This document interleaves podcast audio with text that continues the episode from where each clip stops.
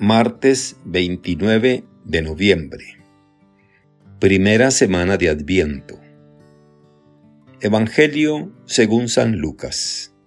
Capítulo 10, versículos 21 al 24. En aquella misma hora, Jesús se llenó de júbilo en el Espíritu Santo y exclamó, Te doy gracias, Padre, Señor del cielo y de la tierra, porque has escondido estas cosas a los sabios y a los entendidos, y las has revelado a la gente sencilla. Gracias, Padre, porque así te ha parecido bien.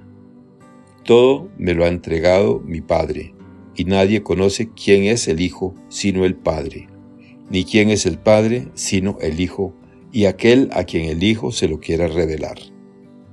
Volviéndose a sus discípulos, les dijo aparte, Dichosos los ojos que ven lo que ustedes ven. Porque yo les digo que muchos profetas y reyes quisieron ver lo que ustedes ven y no lo vieron, y oír lo que ustedes oyen y no lo oyeron. Palabra del Señor. Gloria a ti, Señor Jesús. Reflexión. Hoy leemos un extracto del capítulo 10 del Evangelio según San Lucas. El Señor ha enviado a 72 discípulos a los lugares a donde Él mismo ha de ir, y regresan exultantes. Oyéndoles contar sus hechos y gestas, Jesús se llenó del gozo del Espíritu Santo y dijo, Yo te bendigo, Padre, Señor del cielo y de la tierra. La gratitud es una de las facetas de la humildad. El arrogante considera que no debe nada a nadie, pero para estar agradecido, primero hay que ser capaz de descubrir nuestra pequeñez. Gracias es una de las primeras palabras que enseñamos a los niños. Yo te bendigo, Padre, Señor del cielo y de la tierra, porque has ocultado estas cosas a los sabios e inteligentes, y se las has revelado a los pequeños.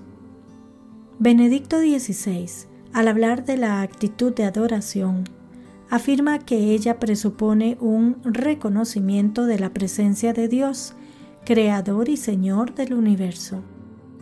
Es un reconocimiento lleno de gratitud que brota desde lo más hondo del corazón y abarca todo el ser, porque el hombre solo puede realizarse plenamente a sí mismo adorando y amando a Dios por encima de todas las cosas.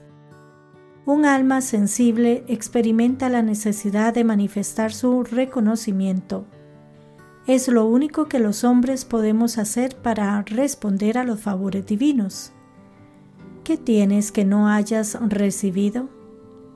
Desde luego nos hace falta dar gracias a Dios Padre, a través de su Hijo, en el Espíritu Santo, con la gran misericordia con la que nos ha amado. Ha sentido lástima por nosotros y cuando estábamos muertos por nuestros pecados, nos ha hecho revivir con Cristo para que seamos en Él una nueva creación. San León Magno nos dice el Papa Francisco. Jesús se llenó de alegría en el Espíritu Santo y alabó al Padre. Esta es la vida interior de Jesús, su relación con el Padre en el Espíritu. Jesús es la cercanía de la ternura del Padre a nosotros. Que Dios les bendiga y les proteja.